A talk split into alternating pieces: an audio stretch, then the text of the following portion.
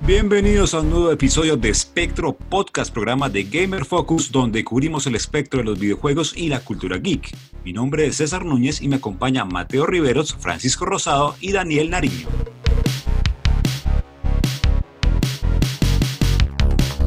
Estamos terminando el año y con esto vamos a elegir a los mejores juegos del 2019 los mejores juegos para Gamer Focus en cada categoría, incluyendo la aclamada del juego del año. ¿Cuáles fueron los juegos elegidos por el equipo de Gamer Focus? Es lo que vamos a ver en este episodio de Spectro Podcast.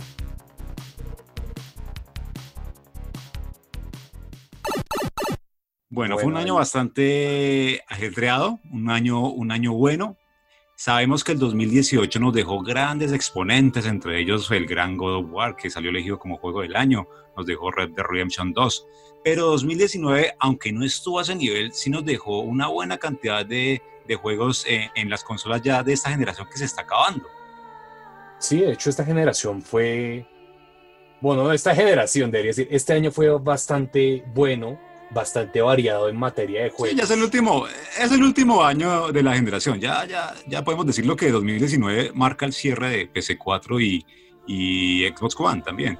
Sí, además de que oficialmente el próximo año ya se van a anunciar la próxima generación de consolas. Claro, si, si algo contamos, hay juegos pequeños del otro año, pequeños entre comillas, como Final Fantasy VII Remake o The Last of Us 2, que ya hacen parte del otro año, que sí son los que van a cerrar como tal esta, esta octava generación que tenía su, su, designación. Pero por el momento lo que, lo que ofrecemos este año, lo que nos ofrecieron este año, tiene que ver con muy, muy buenos juegos. Hay, hay mucho donde escoger. Sin embargo, pues asimismo, eh, eh, todos esos géneros hay que, hay que diversificarlos, ¿no? Hay que, hay que dividirlos. Tenemos algo de acción, tenemos RPGs por un lado, tenemos eh, eh, aventuras. Bueno, hay, hay bastante donde sacarle. Bueno, yo, yo, yo a diferencia aquí metiendo la cucharada de, con el equipo de Gamer Focus, ¿no? Porque eh, yo soy neutral, ¿no? Yo, yo, soy, yo participo activamente en el podcast, entonces me siento en este episodio como, como el quinto Beatle, eh, el invitado especial, entonces, o, o, más bien el delegado de rifas, juegos y espectáculos. Eh, en cuanto a esta selección, ya comparto plenamente, creo que sí, en su mayoría la, el listado que vamos a revisar a lo largo de este podcast pues sí, a la larga no me pareció tampoco un tan buen año en cuanto a, juegos, más de transición, ya, ya es este cierre de generación de consolas. Entonces sí, sí hubo buenos juegos, pero, pero a decir verdad no, no creo que 2019 sea recordado por ser el mejor año creo que ha habido muchísimos años que, mejores. Que... Comparto la opinión de Daniel. Yo plenamente pienso que fue un año bueno. Yo esperaba algo más de este año, como de más peso, pero revisando en general los juegos. eh, no, entre otros que aplazaron o no salieron, ¿no? Eso también lo... lo sí, hay muchos aplazados por lo que le digo. También uh, van a cerrar generación el otro año. Claro, año. entonces siento que, que, este fue un año que se nota la transición, se nota que, que no se puso toda la carne en el asador. Y si bien hubo que... buenos títulos, muchos de estos, como, como veremos en la premiación, no necesariamente son nuevos. Y estamos repitiendo lo que dijimos en E3, la, el, la palabra transición yo creo que aplica desde el propio E3 en adelante y lo que se manifestó el año. Hay una tendencia muy conocida y es que el número 8 en años ha sido como el que ha manejado el estándar, la bandera en alto. Y me refiero a 1998, 2008 y 2018. Ojo al dato. Años, el, sí, Mr. Chip, el son... Mr. Chip de los videojuegos, aquí lo tenemos. Esos, esos años son, si usted se pone a mirar, todos terminan en 8 y esos años son los mejores años que se han visto en los últimos 30 años de videojuegos. Entonces, eso es con, con 8 grandes juegos cada uno de esos años. sí, y sobre todo con Metal Gear y con Grand Theft Auto y con, bueno, hay franquicias muy poderosas detrás de eso, hay manos poderosas y los invisibles. Pero lo importante es eso, que después de un año fuerte, es muy difícil no tener un año de transición, como ustedes lo han dicho, un año bajito, un año ahí sosegado, y bueno, ya esto marca el final de esta generación prácticamente, porque el otro año ya hablaremos de las nuevas consolas. Pero para comenzar ya en materia vamos a ver las, los géneros, que, las categorías, los que se escogieron. Y para ello comenzamos con el mejor juego de acción-aventura. Y entre esos, entre los candidatos para mejor juego de acción y aventura, tenemos a Metro Exodus, tenemos por otro lado The Legend of Zelda Link's Awakening, el remake para Switch, tenemos Astral Chain, Control y Gears 5. Mención de honor a Devil May Cry 5. Bueno, Mateo tenía un cariño por Devil May Cry, pero no clasificó, no clasificó eh, el juego de Capcom. Pero bueno, como, como con estos candidatos, solo uno podía ser el ganador, por supuesto. Y ese ganador es... Control. ¿Por qué Control, Mateo? Bueno, yo no fui el responsable de hacer la reseña en Gamer Focus. ah, se está lavando las manos. estoy en parte me estoy lavando las manos. No soy el hombre más indicado para hablar sobre eso, pero de lo que he investigado, de lo que me han contado, de lo que he visto, es un juego que real que reinventa la acción en el sentido de que no se inclina por completo a lo que es a como generalmente se define el género, en el sentido de que la protagonista utiliza un arma que, que es multiusos, pero además de ver cómo esa arma multiusos, esa arma que se adapta a diferentes tipos de combate, el juego más que nada destaca por la sensación de misterio, por la sensación de aventura, por... Y está este conectado con Alan Wake, el, universo de Alan Wake, ¿no? Pues sí, es, curioso. Es curioso porque no creo, es... Creo que ese es el tema del juego, es completando lo, de Mateo y, y, un poquito, es básicamente el juego que siempre quiso hacer Remedy, pero que en ocasiones anteriores estuvo presionado por otros publishers. Aquí básicamente ellos hicieron lo que se les dio la gana, se tomaron el tiempo que se les dio la gana y hicieron un juego que realmente ha funcionado como al unísono, ¿no?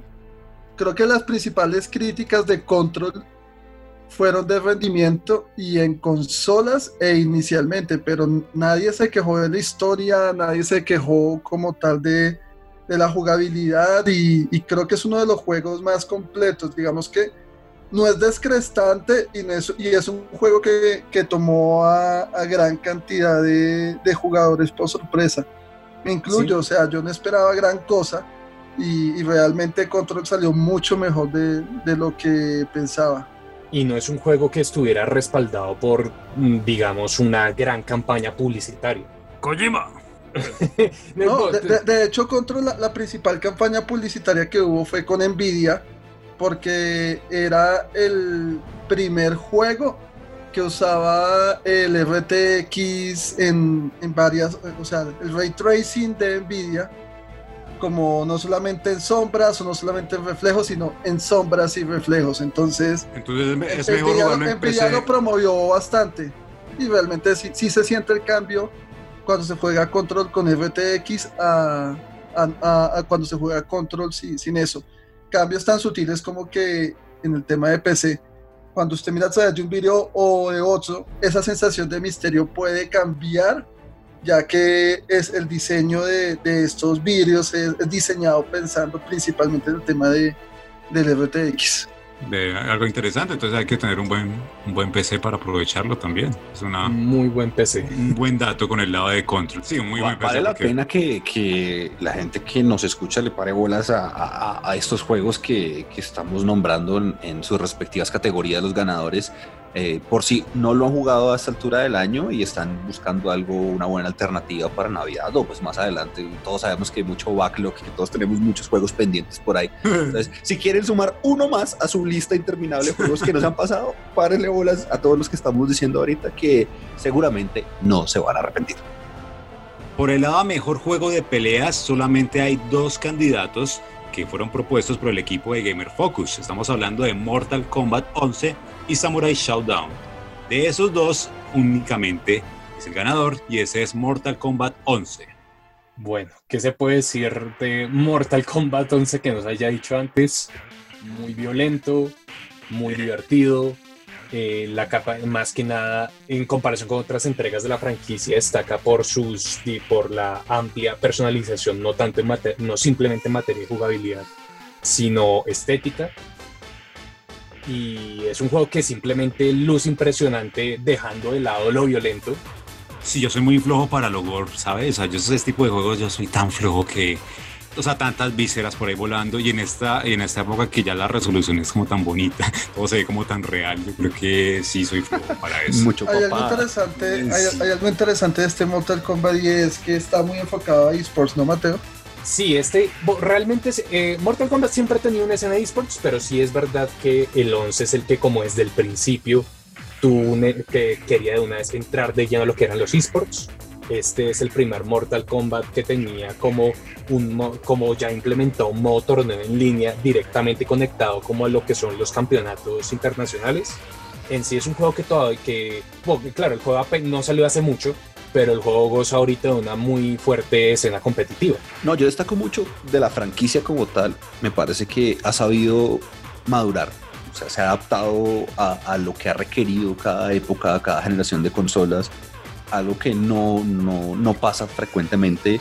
Hemos visto que muchas franquicias o se estancan o, no saben cómo reinventarse y a pesar de ser el mismo género de peleas, eh, Mortal Kombat ha sabido sostenerse en el tiempo y también abono mucho todo el tema de, de, los personajes externos que se han incluido, ¿no? Le da también cierto, cierto aire fresco a, a los peleadores. El solo hecho de, de ver a Terminator en, en, esta edición de Mortal Kombat me parece genial. Entonces, como el hecho de poder vincular otras franquicias que se asocian a, a un universo de Mortal Kombat, de personajes de películas de terror o personajes como Depredador, eh, me parece, me gusta, me gusta mucho, ayuda a crecer una franquicia como Mortal Kombat.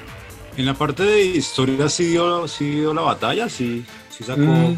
la bandera en alto o no. En lo personal, no.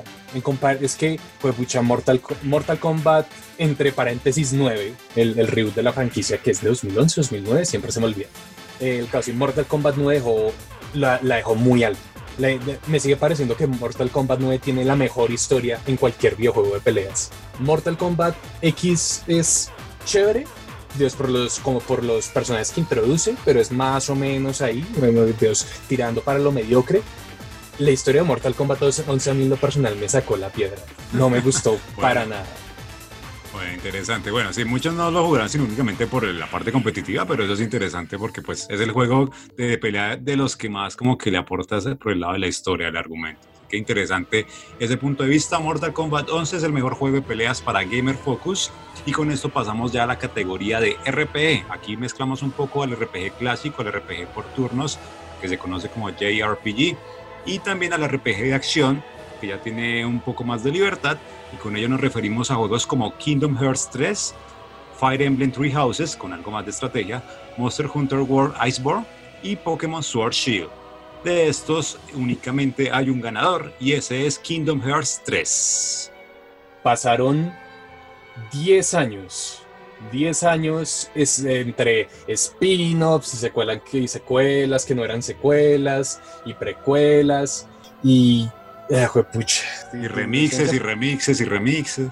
sí, remixes y remixes y remixes que lo, lo tedioso es que eran importantes.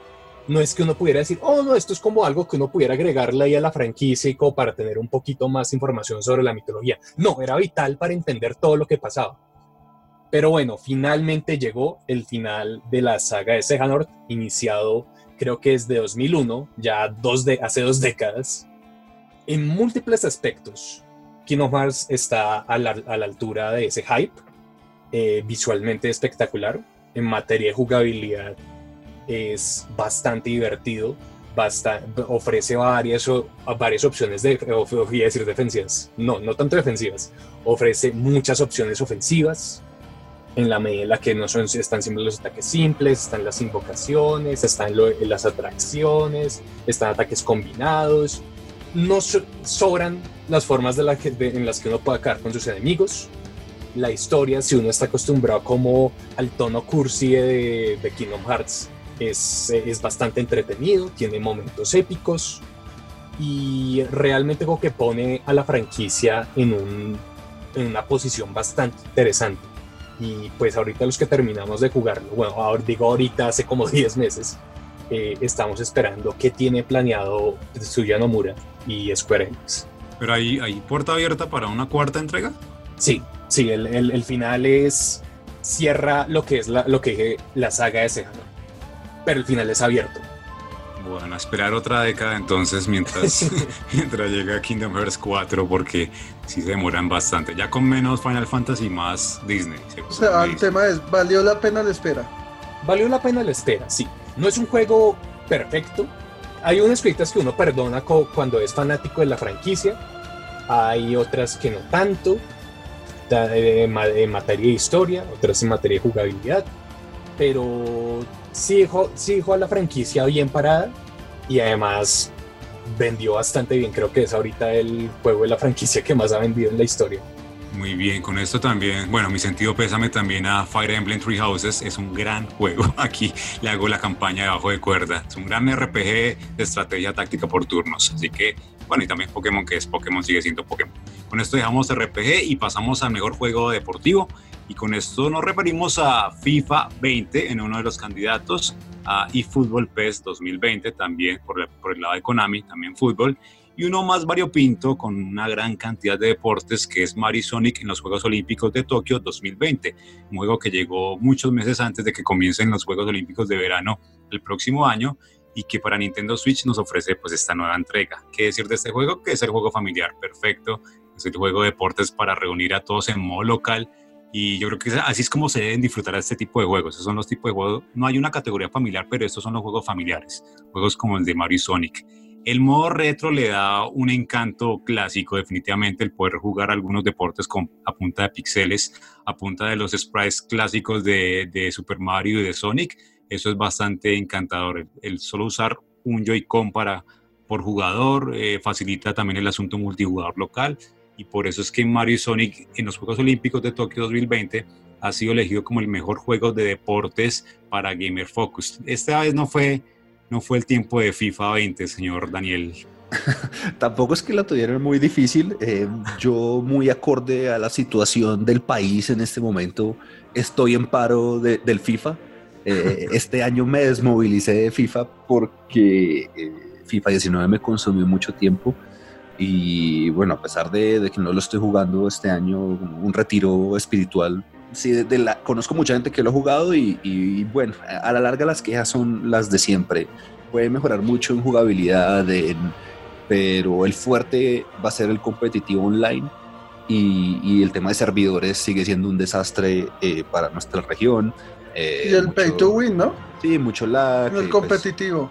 Sí, en el competitivo que pues, estamos hablando de Foot, de, Ultimate Team, porque se necesita mucho dinero para, para, obtener un equipo por lo menos muy competitivo en las primeras semanas, que es cuando la competencia está más fuerte y, son todas las competiciones internacionales. Y bueno, en el caso de, de PES, que ya no es PES, hace mucho tiempo está eh, de capa caída, ha mejorado levemente, pero todavía le falta mucho.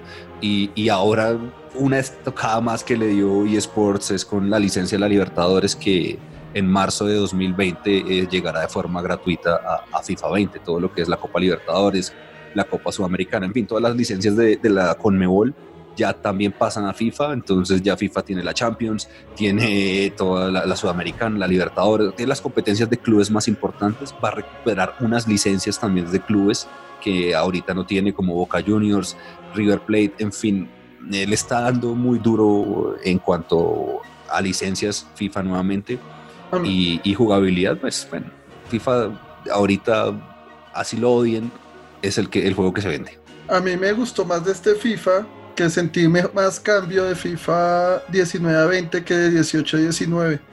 Aquí por lo menos metieron el modo Volta y creo que se esforzaron un poquito más para darle sentido a FIFA. No sé, el otro año que puedan hacer porque creo que ese modelo de negocio está en offline el Volta el Volta sin duda es una gran fue un gran añadido para los que no juegan competitivo y, y, sí es un, es un buen juego es un juego disfrutable para el jugador de fútbol casual pero si ya uno se mete al competitivo por salud sí por salud mental no se lo recomiendo a nadie bueno, y con esto de fútbol a un lado pasamos a otra parte deportiva, pero ya por el lado de carreras. Hay algo más unánime, como es el juego, mejor juego de carreras para Gamer Focus. Absolutamente todos apostaron por el señor Crash y su Crash Team Racing Nitro Full. Ese es el ganador para Gamer Focus. Lo chévere de este, de este juego es que no se limitó a lo que hicieron otro, otras, otras remaster, ya me estoy trabando, remasterizaciones, entre comillas Como la, simplemente... la la trilogía original, por ejemplo. Correcto, que simplemente era darle, eh, si la nueva capa de pintura, si el juego se ve muy bonito, pero es exactamente el mismo juego que salió en los 90. Este, en cambio, le implementó un apartado online que realmente ha permitido que el juego tenga una comunidad muy sólida y que incluso ya varios meses después de que saliera siga siendo un juego un juego popular. Y sigue saliendo contenido, ¿no? Sí, lo siguen alimentando. Lo alimenta frecuentemente, eso es bueno, no lo han abandonado. Sí, a unas personas no les ha gustado eh, que unos meses después del lanzamiento implementaran lo que son microtransacciones.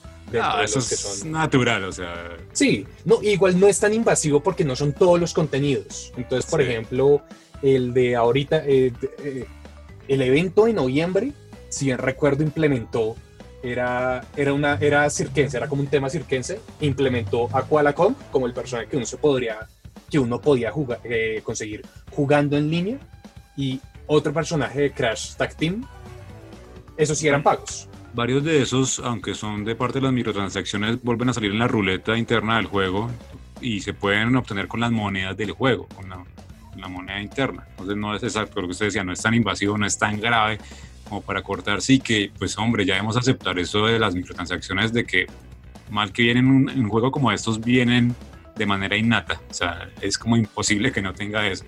Bueno, el caso de Mario Kart ya ellos venden su DLC aparte, pero eso, ese es el negocio de Nintendo, eso es diferente.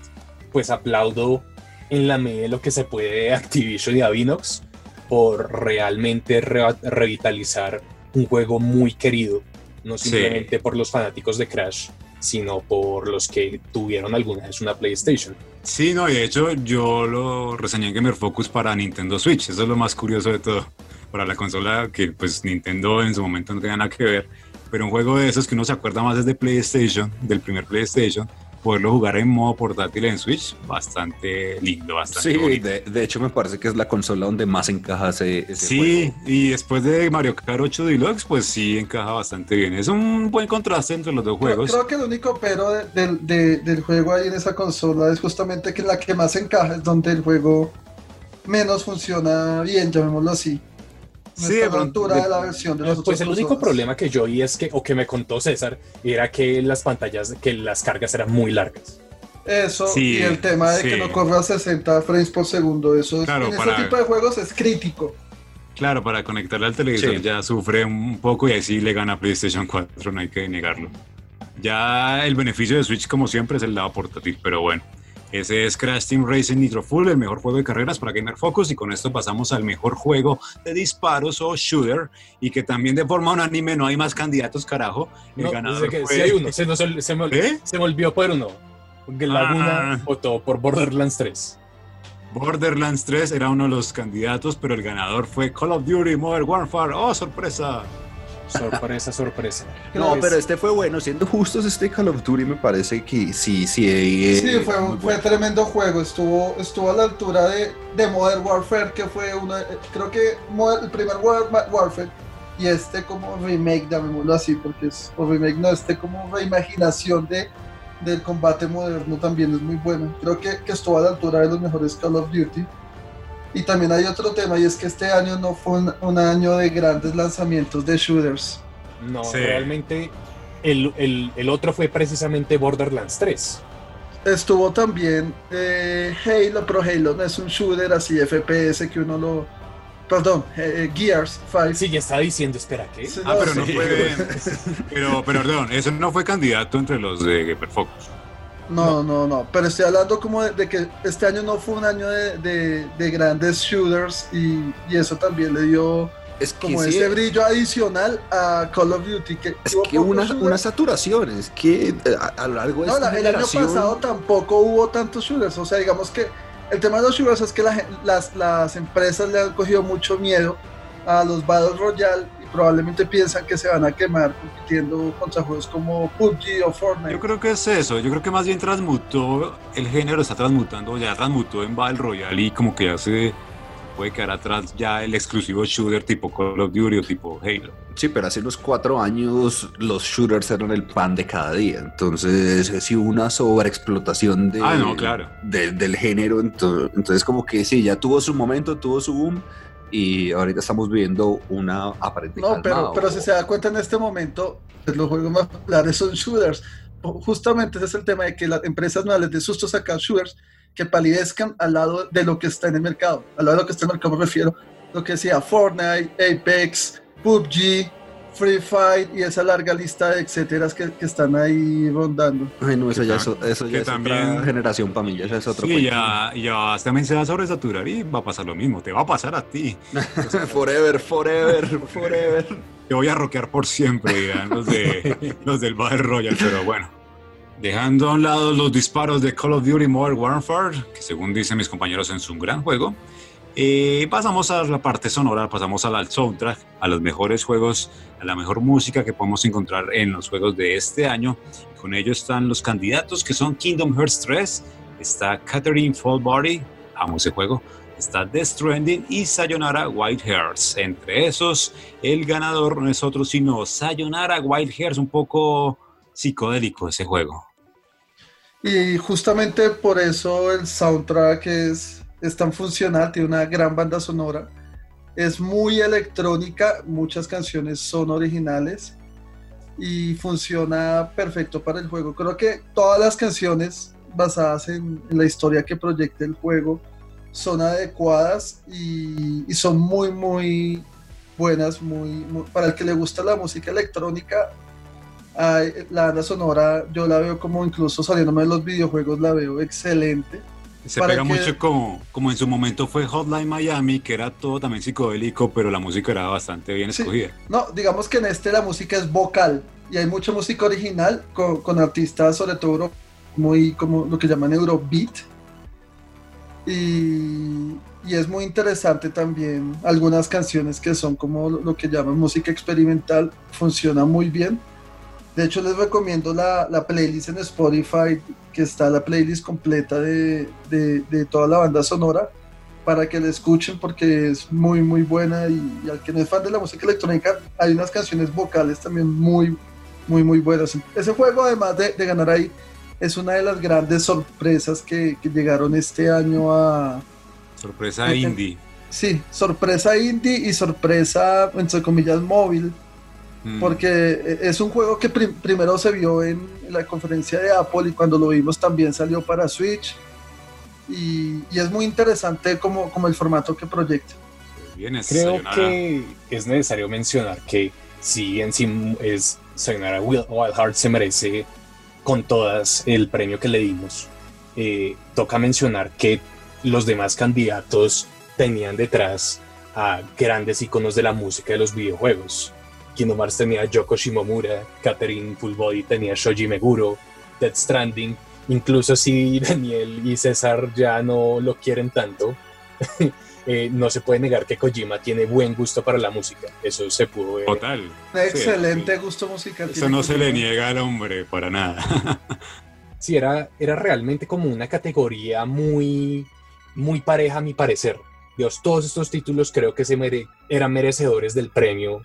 Dios, de, simplemente digo, por, por cuestión de las votaciones. Así es como funciona la democracia, pero realmente todos me parecen. Mira, que hay algo, hay algo distinto que, que muestra Sayonara Wild Hearts y es justamente que se sale, o sea, se sale de la caja. Es, es algo distinto, ¿no? No, no es lo mismo que usted encuentre, creo que que eso le da un valor, sobre todo porque los tres juegos que usted menciona son superproducciones. Eso es verdad. Eh, son, son bandas orquestadas, son grandísimos, son presupuestos muy grandes. Sayonara Wild Hearts es un juego prácticamente independiente.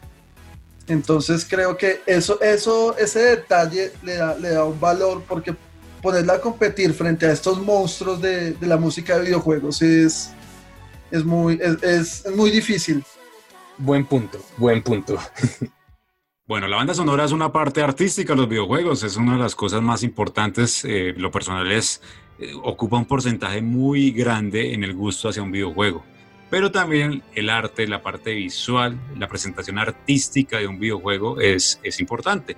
Con eso tenemos a, los mejores juegos con presentación artística en el 2019. Los candidatos en, este, en esta categoría son Travis Strikes Again, No More Heroes, Pokémon Sword Shield, Death Stranding, The Legend of Zelda Link's Awakening, el remake, y Control. Entre estos el ganador es Control. Bueno, creo que el tema de Control es la forma que Remedy gestionó el uso de poderes, que creo que pudieron llegar a lo que yo siempre quisieron, se y empezaron con la luz de, de Alan Wake, luego con los poderes más o menos telequinéticos en Quantum, Break, y ahora juntaron todo eso y más y, eso con, el apartado de arte, con lo, que hablan de, de, la sensación de como de misterio, la corporación que, que, que, existe ahí en control y todo ese lore funciona muy bien en el arte. Diciendo que no, eso, eso me gustó, aunque para mí personalmente no, no fue mi juego favorito a nivel artístico. Nuestro compañero el señor Laguna decía que hay, hay momentos del juego que se sienten como sacados de un cuadro, una pintura. O sea, que esa, esa parte artística...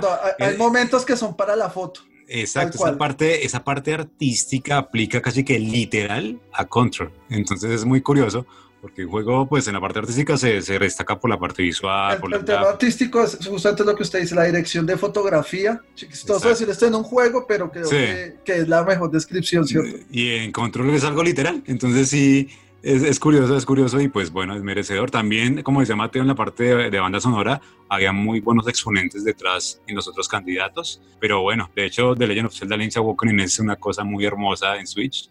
Pero Control, bueno, Control tiene lo suyo, Remedy hizo un gran trabajo y pues ya lleva su segundo premio en los mejores juegos de Gamer Focus del 2019, aparte de mejor juego de acción y aventura. Yo generalmente no asocio juegos que destacan por su arte como juegos hiperrealistas, con una estética hiperrealista como la tiene eh, Control, pero confío en el criterio de Laguna.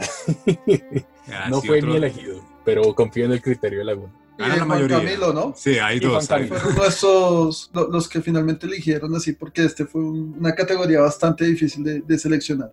Así es. Pasamos a la parte de los mejores actores, a los mejores actores de voz en un videojuego. Con esto nos referimos a Max Mikkelsen como Cliff en Death Stranding, a Jolene Anderson como Ada Wong en Resident Evil 2, a Matthew Porretta en Control y a Norman Reedus como Sam Porter Bridges en Death Stranding. Y el ganador, habiendo dos candidatos de Death Stranding, es Max Mikkelsen como Cliff.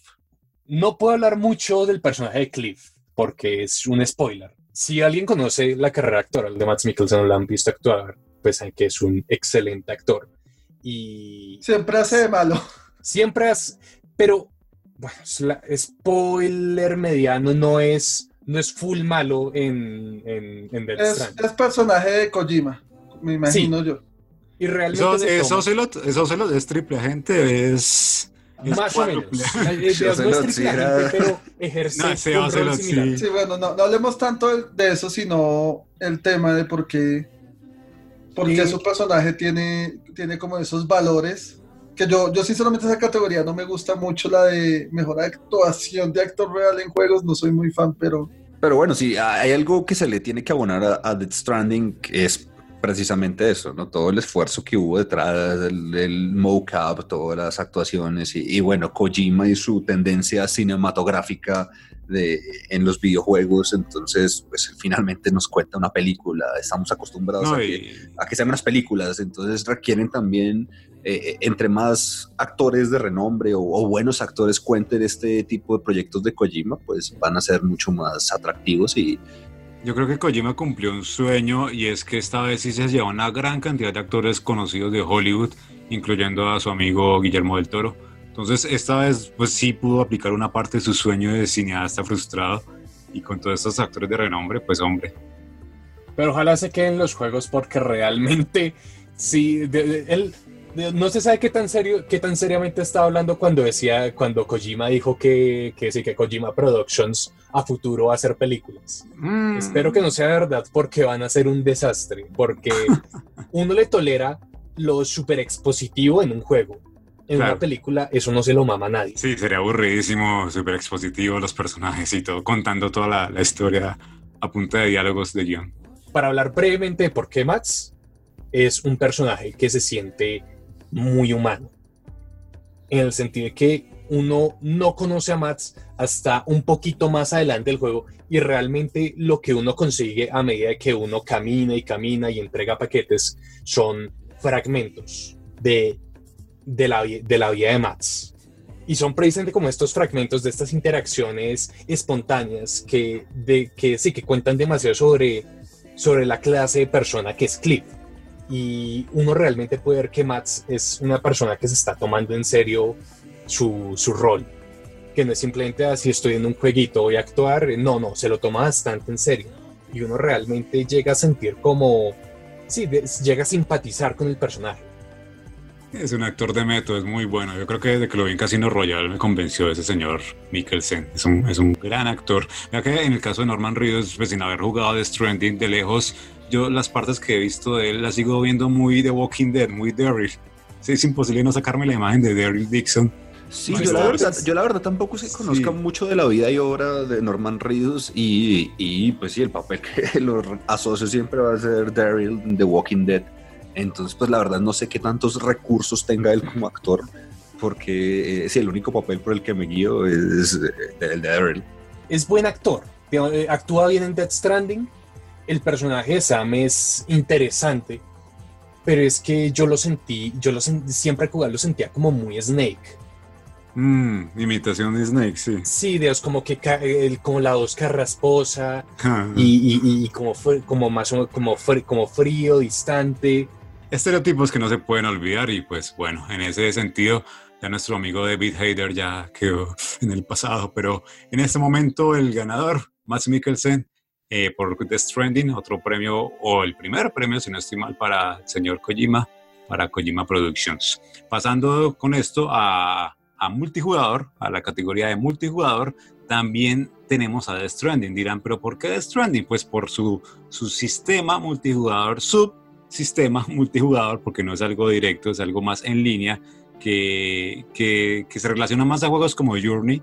Yo sé que algunos tienen relación con estos juegos. Es más sutil, no es algo tan directo, pero por eso The Stranding está metido en la categoría de multijugador, junto a otros juegos como Super Mario Maker 2, Call of Duty Modern Warfare, Monster Hunter World Iceborne y Age of Empires 2 Definitive Edition. El ganador de estos es, por supuesto, Activision con Call of Duty Modern Warfare, repitiendo categorías. De, este juego, sí, creo que ganó dos. Eh, tiene algo muy interesante y clave que creo que le abre la puerta a otros juegos. No es el primero y es el tema del crossplay. Como digo, Fortnite ya tenía esto hace mucho tiempo, pero llamémoslo así que, que los estudios AAA tradicionales que Call of Duty abra la puerta para decir, o Activision abre la puerta a decir Call of Duty va a tener crossplay, funciona perfecto. Tenemos unos modos multijugador sólidos que funcionan entre todas las plataformas. Es básicamente como lo, lo que nos empieza a mostrar el futuro de, de los videojuegos, ¿no? Yo imagino que en un par de años ya estaremos hablando de FIFA, crossplay, Sí, tienen que hacerlo, tienen que hacerlo ya como, pues, a menos que Sony no. Battlefield, crossplay, etcétera, ¿no? Les, les toca a todos montarse en ese tren. Al final, el, que gane es el jugador. Pues esperemos que el cambio de dirección en, en Sony ya. No, pues ya, ya a Sony le tocó subirse ese barco. Y, hmm. y bueno, ya hablando de gameplay puro, pues este Call of Duty Modern Warfare es un shooter un poco más, digamos que cercano a Battlefield que otras ediciones usualmente Call of Duty se, se, enfoca como en espacios cerrados muy chiquitos, este de espacios un poco más abiertos. Puedes hasta manejar un, helicóptero en, algún modo. Y, y, pues este, la acción es visceral y, es muy rápido, entonces creo que, que, funciona muy bien ese multijugador. Ahora, tengo, tengo que decir, y haciendo mi puya, ese no fue mi multijugador favorito yo voté por pura nostalgia y fue por Age of Empires 2 Definitive Edition porque creo que este fue uno de los primeros juegos esports, funcionó muy bien. No, además de que también, eso no, esto no tiene nada que ver con el multijugador, pero recibió ahí, creo que fueron dos, como una, dos expansiones o dos campañas. Sí, así es, pero yo de pronto lo, comentamos en, en la siguiente categoría. Eso No, la siguiente es indie. En una de las siguientes. en una de las siguientes. Bueno, ya que estamos en la siguiente, aparte a propósito del indie, eh, en los juegos independientes, bueno, hay muy buenos exponentes, pero los candidatos de Gamer Focus son Untitled Goose Game, el juego del ganso, Travis Strikes Again, No More Heroes y Heaven's Bolts.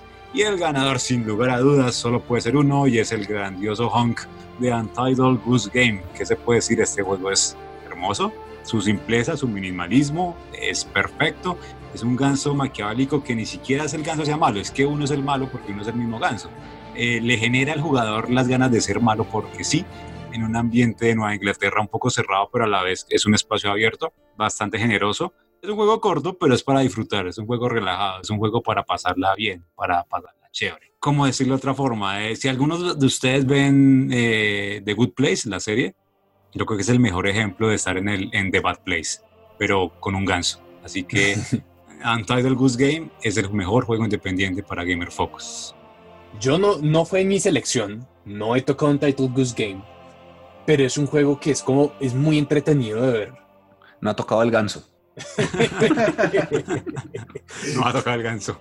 Creo, creo, que ese tipo de, ese chiste es lo que hace ese juego grande, ¿no? Lo que acaba de decir Daniel como todo lo que han creado alrededor del juego y que es un juego estúpido en el sentido de, lo que usted, del concepto y todo, pero la jugabilidad, el chiste, que el chiste se volvió algo que realmente... Pero el chiste no sé si aplica en Estados Unidos, en inglés, ¿o sí?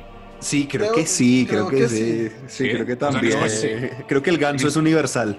¿Será? No, en español sé que sí, pero, pero en inglés no sé si aplicaba el, el, chiste. Pero, pero sí, todo eso y que la cantidad de memes que creó el juego, fue madre. O sea, que yo no lo he jugado, lo he visto por ahí, pero no sé si ustedes me corregirán. No sé, de pronto lo asocio con lo que fue en su momento Goat Simulator. Sí, es por el mismo. creo, creo que, que, la diferencia de este juego es que este, los creadores de este tenían muy claro lo de Goat Simulator y quisieron llevarlo como un nuevo nivel y, no se quedó en anécdota, ¿no? Porque Goat Simulator sí fue como la anécdota y ya el juego como tal cuando salió no fue tan chévere. Fue chévere sí, cinco minutos. Pero pues muchos clones también que le siguieron a, a Goat. Pero esto, ellos tenían la intención con, con Android Goose Game, exacto, de hacerlo juego parodia como tal, y, pero es un juego muy, muy bien hecho, incluso gráficamente es, es, apacible a la vista, es bonito. Es, su simpleza como que le ayuda, entre más, entre más simple mejor aquí también creo que se le, faltó mencionar el, el, otro juego indie, que es el mío, y, y, es eh, Sayonara Wild Hearts. Lo mismo que, que, la banda sonora, creo que es un juego muy, muy interesante y, y tomó a todo mundo por sorpresa, como, como creo que fue uno de los temas del año, que hubo varios juegos que tomaron por sorpresa y que tiene interesante como juego móvil Sayonara Wild Hearts, aunque también salió para Switch es que su control funciona, la forma en que se controla táctil el juego no lo hace que sea un juego muy, muy movido y que usted no lo, no lo canse de jugar. Entonces, también lo recomiendo ahí para, para el que quiera jugar con juego independiente. Muy bien, con esta categoría de independiente pasamos ya al mejor juego remake o remaster en 2019. Y con esto los candidatos son Resident Evil 2, Age of Empires 2, Definitive Edition. Solo estos dos candidatos. El ganador es por el lado de Capcom con Resident Evil 2 Remake. Ya estaba cantado. Dios, ¿cómo no iba a ser Resident Evil 2? Sí, Resident Evil 2. Siento, Francisco. Yo creo que, bueno, le va a dar el paso a nuestro Resident, Resident Evilólogo de confianza, señor Daniel. No, no, no, sin duda fue una grata sorpresa. Eh, eh, pues ya lo hemos hablado en ocasiones anteriores, eh, no solo fue el hecho de, de hacer un remake como el del primero, que yo me hubiera dado por muy satisfecho si hubiera sido como el remake del primero, porque me pareció majestuoso, eh, es decir, los ángulos de cámara, la cámara fija, todo ese, como esa ambientación de Resident Evil, me, me encantó. Y, y, me dio miedo, ¿no? Yo me acuerdo mucho que cuando, cuando Capcom dijo que era un remake completamente diferente, que ya iba a ser como un tercera persona, eh, me generó mis dudas porque como que yo decía, no se está respetando el legado, pero lo que hizo Capcom fue realmente magistral. Eh, es una muy buena oportunidad para que nuevas generaciones de gamers conozcan un poco lo que es Resident Evil y, y con este remake sin duda es una gran puerta de entrada para que vean lo que hay de ahí para atrás y, pues incluso lo comparen con el clásico. Le guardo un gran cariño al clásico, al Resident Evil 2.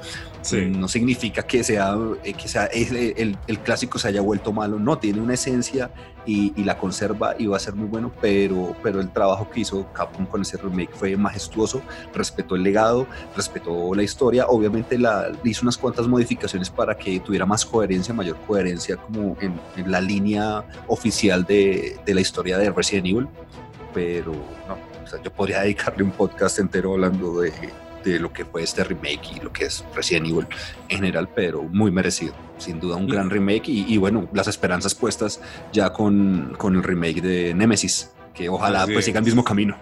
Sí, ya está cantado, pero lo que, lo que mencionaba del clásico es muy cierto. Uno sigue queriendo mucho el clásico a pesar de sus controles de tanque. Yo sé que todo el mundo odia, pero yo tengo algo muy particular: es que cuando estoy jugando una versión moderna, me da por volver un rato al clásico como para comparar. ¿no? Sí, sigo queriendo a los dos. Sí, sí, sí uno lo sigue, lo mismo. Uno lo sigue queriendo como, como hijo, hijo, o sea, es una cosa muy curiosa porque, claro, hablamos de un juego de hace 21 años, que es el Resident Evil 2 de PlayStation 1 y esta belleza de, de, este año que, que, es el remake de Capcom y no, no sí, sí, tiene sus diferencias, pero cada uno a sí mismo tiene sus fortalezas, es algo muy, muy bonito. Sí, una lección de cómo hacer un remake. total, Capcom, Capcom la supo hacer y eso es merecido, es el mejor remake del 2019.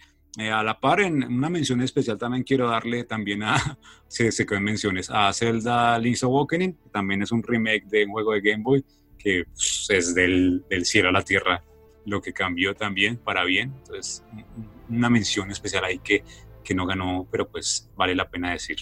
con esto del cielo a la tierra, de la tierra al cielo. En el caso de, de Lisa del cielo a la tierra, porque hablamos de, de, del pez del viento. Entonces el pez del viento está en el cielo y pues, sí, la arregló, la arregló la arregló, la tenía que arreglar. Hombre, toca, toca, toca. Pasamos a juego de a mejor juego para móviles también, para Gamer Focus, a mejor juego para móviles. Tenemos a Nintendo con Mario Kart Tour. Tenemos otra vez a Sayonara Wild Hearts, gran juego. Tenemos a Chess y al infalible y siempre triunfante Saint Seiya Awakening. El ganador, que lo diga Daniel. eh, Saint Seiya, obviamente, obviamente tenía que ser Saint Seiya y no los que han escuchado también los otros podcasts eh, sabrán que yo era, no era muy amigo de los juegos para móviles. Seiya me cambió el chip completamente. De hecho, a partir de Seiya le di oportunidad a Mario Kart, que me pareció también muy bueno. Y uno que me extraña que no aparezca eh, entre siquiera los nominados, Call of Duty, Call of Duty Mobile, muy, muy recomendado. Me sorprendió los controles. Es, es, muy interesante, pero bueno, en el caso específico de Seiya, el resumen del cuento es un juego que respeta eh, toda la mitología de Senseiya, que respeta la historia, el diseño de los personajes, la banda sonora muy completo, no se me hace para nada pay to win, eh, muy balanceado, el nivel de progresión, en fin, siempre contenido actualizado, es un juego que lo mantiene enganchado, diferentes modalidades, muy, muy completo para el que le guste todo el universo de los Caballeros del Zodiaco. Perfecto, sí, es bastante recomendado. Además que tiene la música del anime y eso a mí me gustó mucho. Entonces uno se acuerda de toda la historia del anime porque también la cuentan en el juego poquito a poco. Eh, tener toda esa banda sonora original, eso tienes un ganador. Como les decía, la banda sonora es muy importante en un juego y eso atrae más al, corazón del jugador. Entonces, merecido para Seiya Awakening. Veremos qué nos, qué nos trae Nintendo el próximo año, que nos sigue trayendo después de, de su Mario Kart Tour.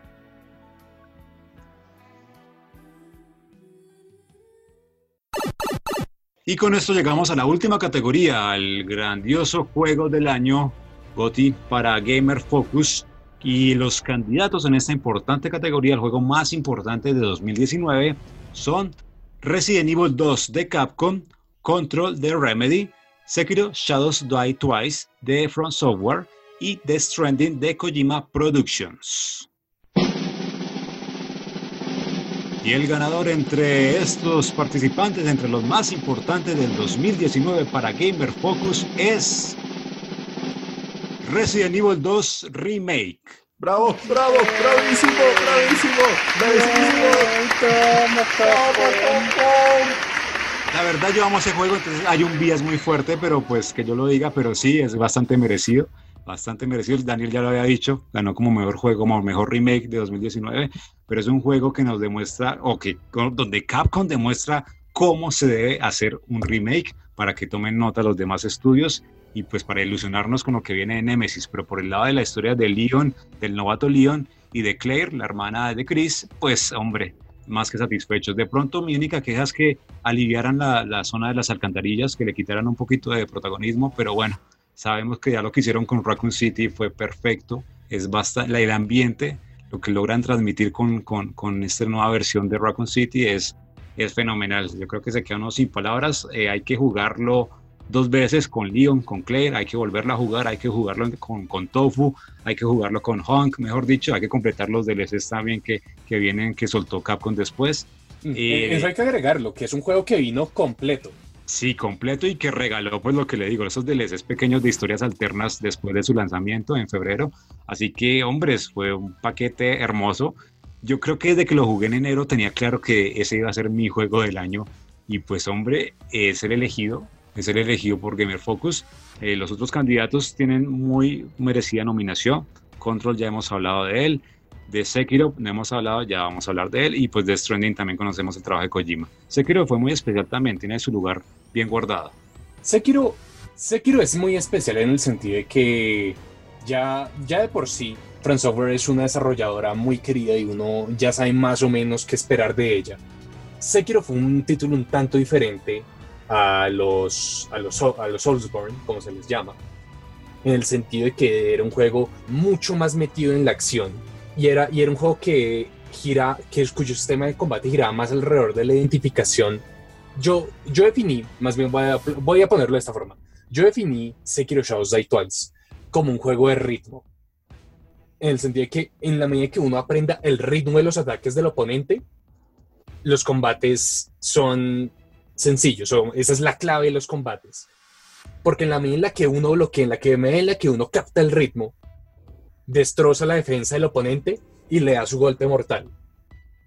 Y quizás es como la, la algo de lo que muchos se quejan, como la, la habilidad del juego, que una vez uno ya identifica el ritmo de todos los enemigos y de todos los combates, el juego se vuelve muy fácil y que no es muy rejugable pero en sí la, pero la primera es cuando uno lo juega, cuando uno se, es, un juego muy enviciante, muy frustrante.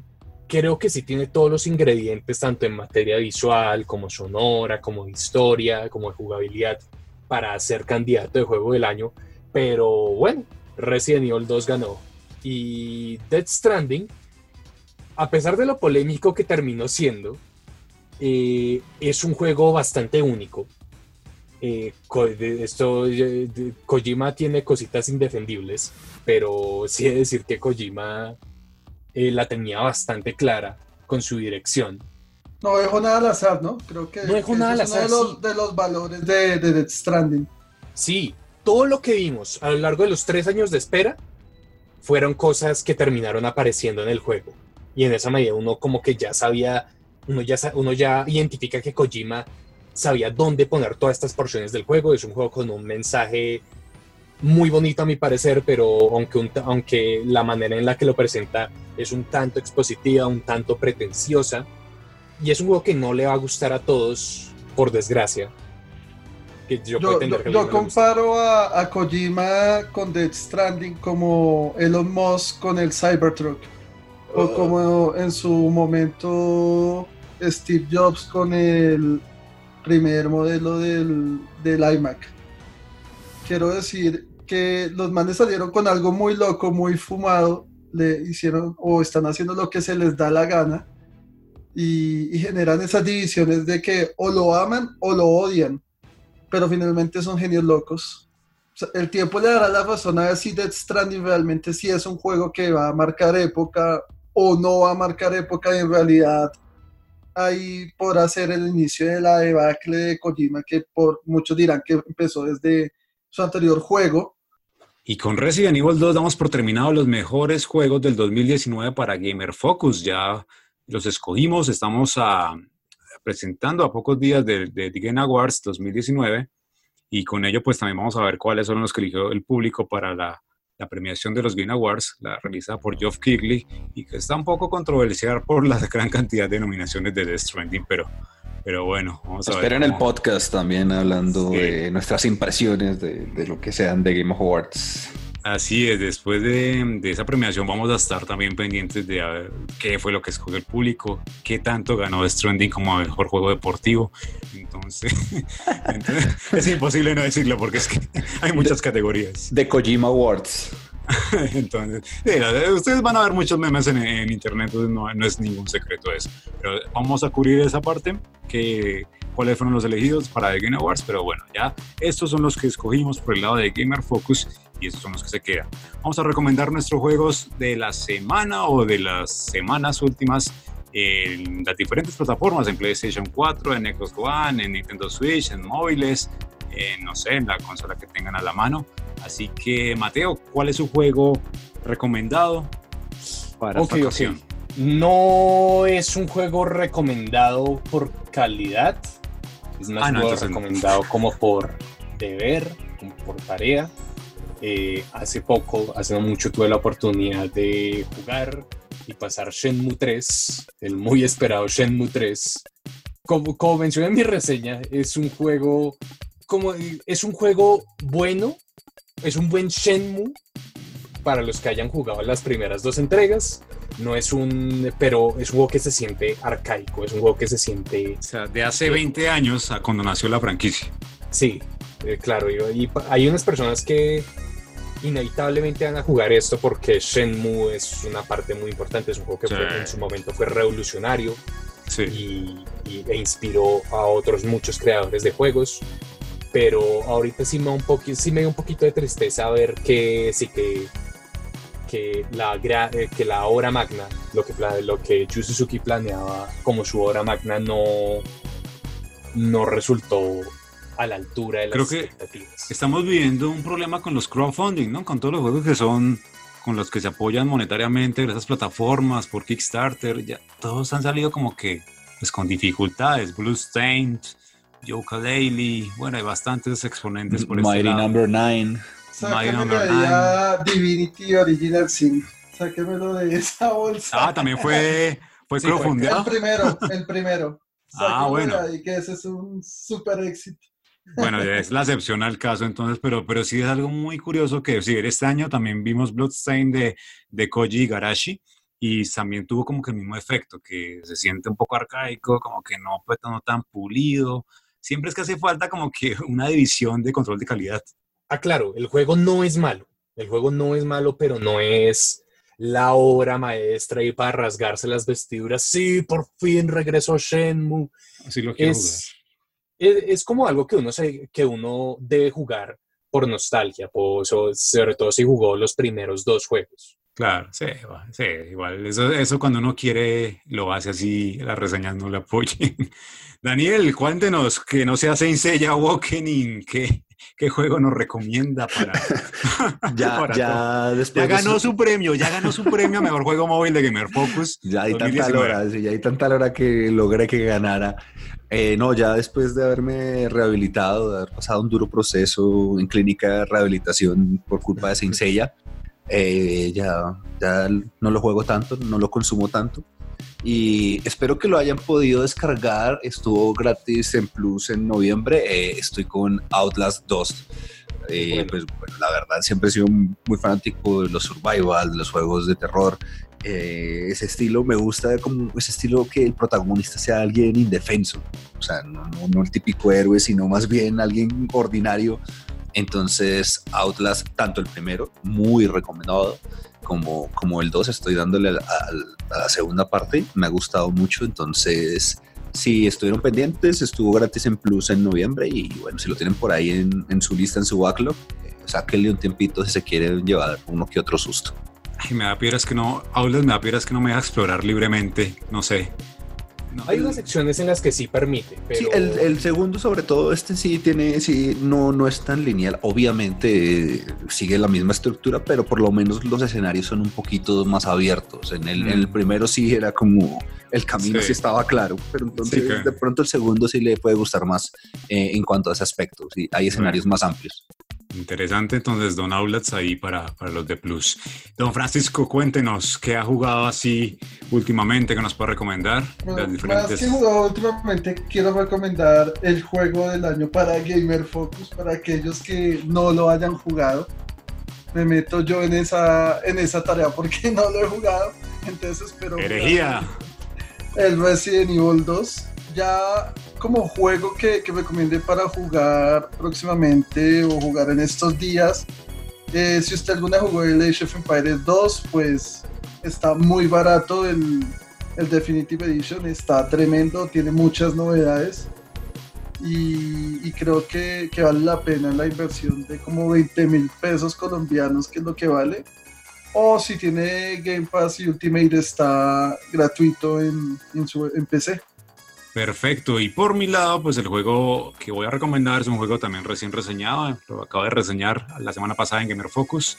Eh, me refiero a Pokémon Sword Shield para Nintendo Switch. Sé que han habido muchas controversias alrededor de Pokémon, que si el Pokédex nacional, que si no metieron a todos. Bueno, hay 400 criaturas, para mí son más que suficientes con lo que uno tiene en el juego. Y la experiencia de llegar al área silvestre, a un área totalmente libre, por primera vez en los juegos de Pokémon, creo que es para aplaudir y creo que es para alabar de estos juegos. No se puede tener todo lastimosamente así en la vida, no se pueden tener los 890 Pokémon en un solo juego, pero bueno, vale la pena la región Galar, basada en el Reino Unido, vale la pena explorarlo. Creo que mis 40 horas con él hasta el momento, 30 han sido en el área silvestre y recorriendo libremente los parajes, encontrando Pokémon en el pasto, buscando, bueno, lo, que haya que encontrar, los diferentes climas. Así que muy recomendado. Si tiene Switch, pues vale la pena. Si es, si es fanático de la franquicia, y se ha negado por, por, la queja del Pokédex, hombre, déle la oportunidad y pues ya, ya definirá si es de su agrado o no. Por este lado, Pokémon Sword Shield. Con esto damos por terminado este episodio especial de Spectro Podcast, escogiendo a lo mejor del 2019. Les recomendamos que nos escuchen en las diferentes plataformas, en Spotify, en Apple Podcast, ahí podrán encontrar todos los episodios anteriores. Esto fue Spectro Podcast, cubrimos el espectro de los videojuegos y la cultura geek. Hasta la próxima.